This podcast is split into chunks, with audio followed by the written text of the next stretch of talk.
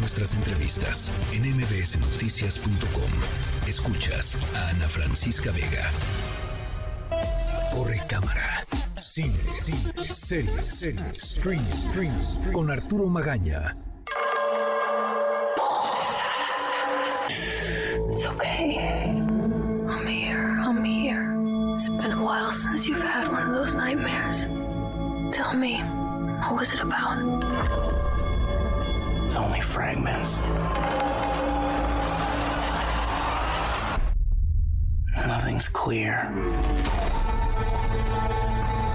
You've been fighting the Harkonnens for decades. Oh! My family's been fighting them for centuries. Your blood comes from dukes, then great houses. Here, we're equal. What we do, we do for the benefit of all. Well, I'd very much like to be equal to you. Maybe I'll show you the way. Arturo Magaña. ¿Cómo estás, querida Ana? Bien, contenta de, de- de verte. Yo también, porque además hoy te voy a hablar de, de sueños. Porque Mm. creo que si algo tiene el cine es ese enorme poder de materializar en la pantalla cualquier idea, cualquier aventura, por más ambiciosa, loca y- e imposible que, que pareciera. Y eso lo sabe bien Denis Villeneuve, responsable de una filmografía extraordinaria que le ha valido todos los premios del mundo, que hoy le permite presentar la continuación de esa saga eh, más ambiciosa de su vida, que es Dune, eh, parte 2. La película que le cambió la vida desde la adolescencia y como pues ya lo escuchamos aquí hace un tiempo cuando anduvieron por acá en la Ciudad de México, es la historia que él nació para, para dirigir. Ay, sí, qué bonito es Sí. eso que nos contaste. Sí, ¿no? sí, o sea, hay que recordar, para la gente que no estaba oyendo ese día, escuchando ese día, Arturo nos dijo que le preguntaron que. ¿Cómo era la pregunta? Que- que cómo se sentía sobre esta, esta película y dijo, a ver, o sea, antes que todo, tengo que decirlo, yo nací para dirigir esta película. Yo nací para hacer esta película. Así. Uf, no, pues ya. Qué mejor invitación al cine. no, que, ya vámonos. Ya, ya. vámonos. Se No, quedan con autos y más. No, no, no es cierto.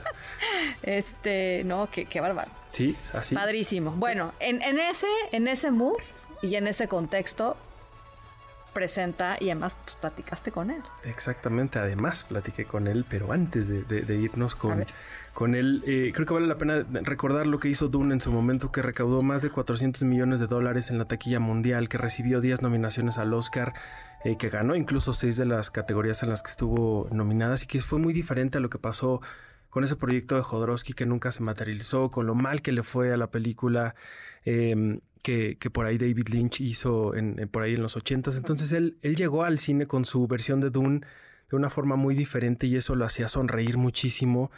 No nada más por este éxito, sin- sino también porque materializó en la pantalla grande el libro que le cambió la vida para siempre. Pensemos en, en esos momentos de, de nuestra adolescencia donde uno parece que tiene la vida por delante y, y que de verdad nada, nada parece imposible. Y ahora imaginémonos a un Denis Villeneuve de 13 años allá en, en Becancourt, Quebec, eh, que se encontró el libro de Frank Herbert que escribió en 1965. La portada le fascinó, le, le atrajo mucho el diseño de la portada agarró el libro, en eso se metió al cine a ver una película que se llamaba El Imperio Contraataca, que en ese entonces pues la gente no sabía lo que le esperaba ahí, y ahí le cambió la vida, ahí fue donde toda esta historia distópica de este mundo, eh, que, de, de una raza humana que buscaba sobrevivir, se fue materializando en la mente de este chico de 13 años, y él mismo se hizo la promesa de algún día la voy a materializar en como sea, en la pantalla o donde sea. Y pues desde ahí, ¿qué les puedo decir? La- la- el trabajo de él empezó en 1998 con una película que se llamó Un 32 de agosto en la Tierra. Él, te digo, ha sido parte de los festivales más importantes del mundo. Cannes, Berlín, Sundance. Ya tiene tres nominaciones al Oscar, tiene más de 100 premios. Pero creo que hoy él ha triunfado, no nada más eso, en materializar sus sueños, sino que además sus compañeros, sus colegas, que lo respetan mucho, le han dicho cosas como, por ejemplo, Christopher Nolan, director de Oppenheimer, nominado al Oscar y demás, le dijo, esta es el imperio contraataca de tu filmografía. Ándale. Entonces, pues es, ¿qué, me- ¿qué mayor reconocimiento alguien te puede decir que estás haciendo sí, sí, tu obra, tu obra maestra? sí, tu obra cúspide. Exactamente. ¿no? Pero bueno, más allá de estos elogios, de estos aplausos del mundo, para él siempre fue lo más importante el llevar a la pantalla este- esta historia con, con amor y con respeto que tuvo desde los 13 años cuando leyó eh, este libro, ¿no? Y para hacerlo se rodeó de las mejores personas posibles por aquellos que como él sabían lo que tenían entre manos y que lo ayudarían justamente a materializar esos sueños. Como bien dices, hace unas semanas aquí en la Ciudad de México tuve el honor de platicar con Denis y esto me dijo al respecto. Venga.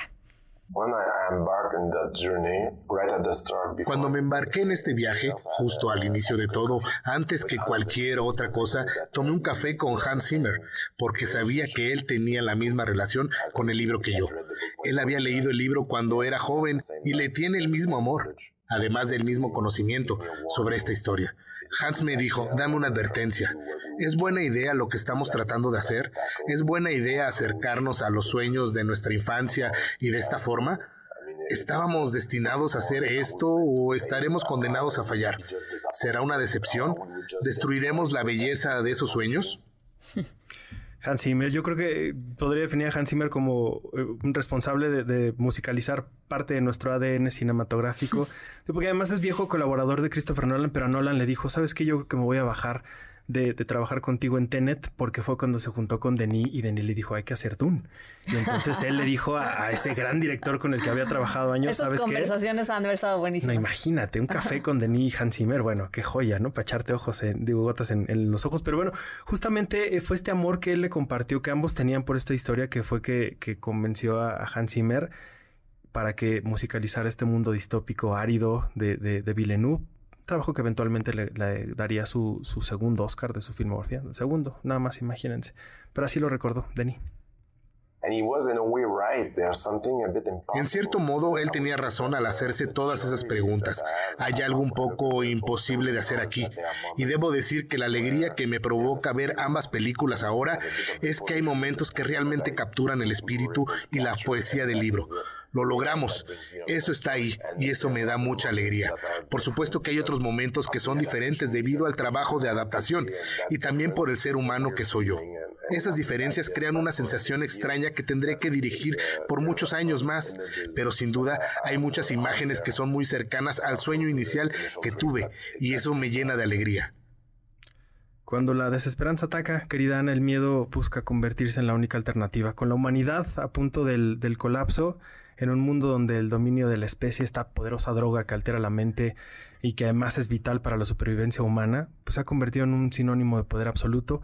Y ahí conocemos a este personaje de Paul Atreides, interpretado por Tim Timothée Chalamet, que lo convierten en la única esperanza de supervivencia, pero no como un héroe, sino como un líder que ambiciona la venganza y el ser una figura oscura que pues llega a lo mesiánico y que, y que pues, le promete lo mejor para quienes ya lo, lo perdieron todo. Entonces, fue, fue muy sorpresivo ver esta figura de Paul Atreides así y esto me dijo Denis al respecto.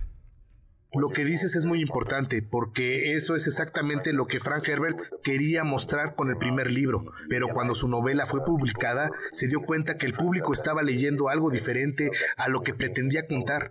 Él sintió que la gente veía a Paul como un héroe y eso lo hizo sentirse triste y aterrorizado.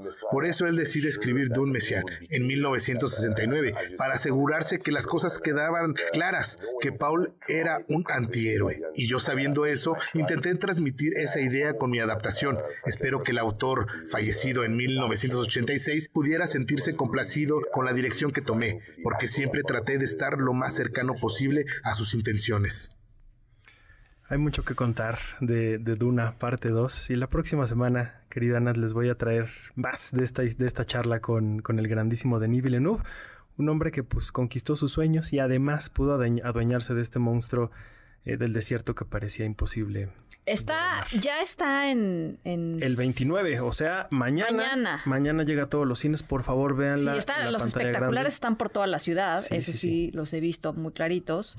Este, o sea, mañana. Mañana. Y por favor, véanla en una sala IMAX, porque hasta el piso vibra de, la forma. te lo juro, te lo juro. Cuando yo vi la película, hasta el piso vibraba de hasta el diseño sonoro. Sí, no en la 4DX, en la IMAX, que es como se deben de ver esta, este tipo de películas. Son cosas que creo que. Sí, sí, sí. No, está bien. Digo, tú, ahora sí que tú eres el experto. este. Em, yo la vería en la linterna mágica, ¿te acuerdas? No, no, no, bueno, es un cine muy bonito, el cine de linterna mágica. Era. No, ya regresó. ¿Ya regresó? Ya regresó a las actividades. Ok. Luego te platico. Yo me acuerdo que el cine Linterna Mágica eh, se- eh, se te pegaban los pies cuando caminabas. Sí, no, bueno, y en el viaducto hasta las ratas te pasaban por los pies. Pero bueno, ya- No, bueno, era igual, era, igual era igual divertido y era igual emocionante ir al cine como siempre es. La verdad, esa es la Sí. magia del cine, ¿no? Es entrar Sí. a una sala, no importa si te está pegosteoso el, el piso, este... O si es como en, en el caso de Cinema Paradiso, unas bancas ahí. Sí, este, en una maltrechas en medio de no sé dónde. Sí, sí, Eh, sí. Es la magia del cine, ¿no? Donde las palomitas las guardaban en un cuarto lleno de ratas. Ay, no, no es bueno, IMAX, IMAX, por favor. Dune, Duna, parte 2. Duna parte 2. Gracias, gracias A ti. Buenas noches.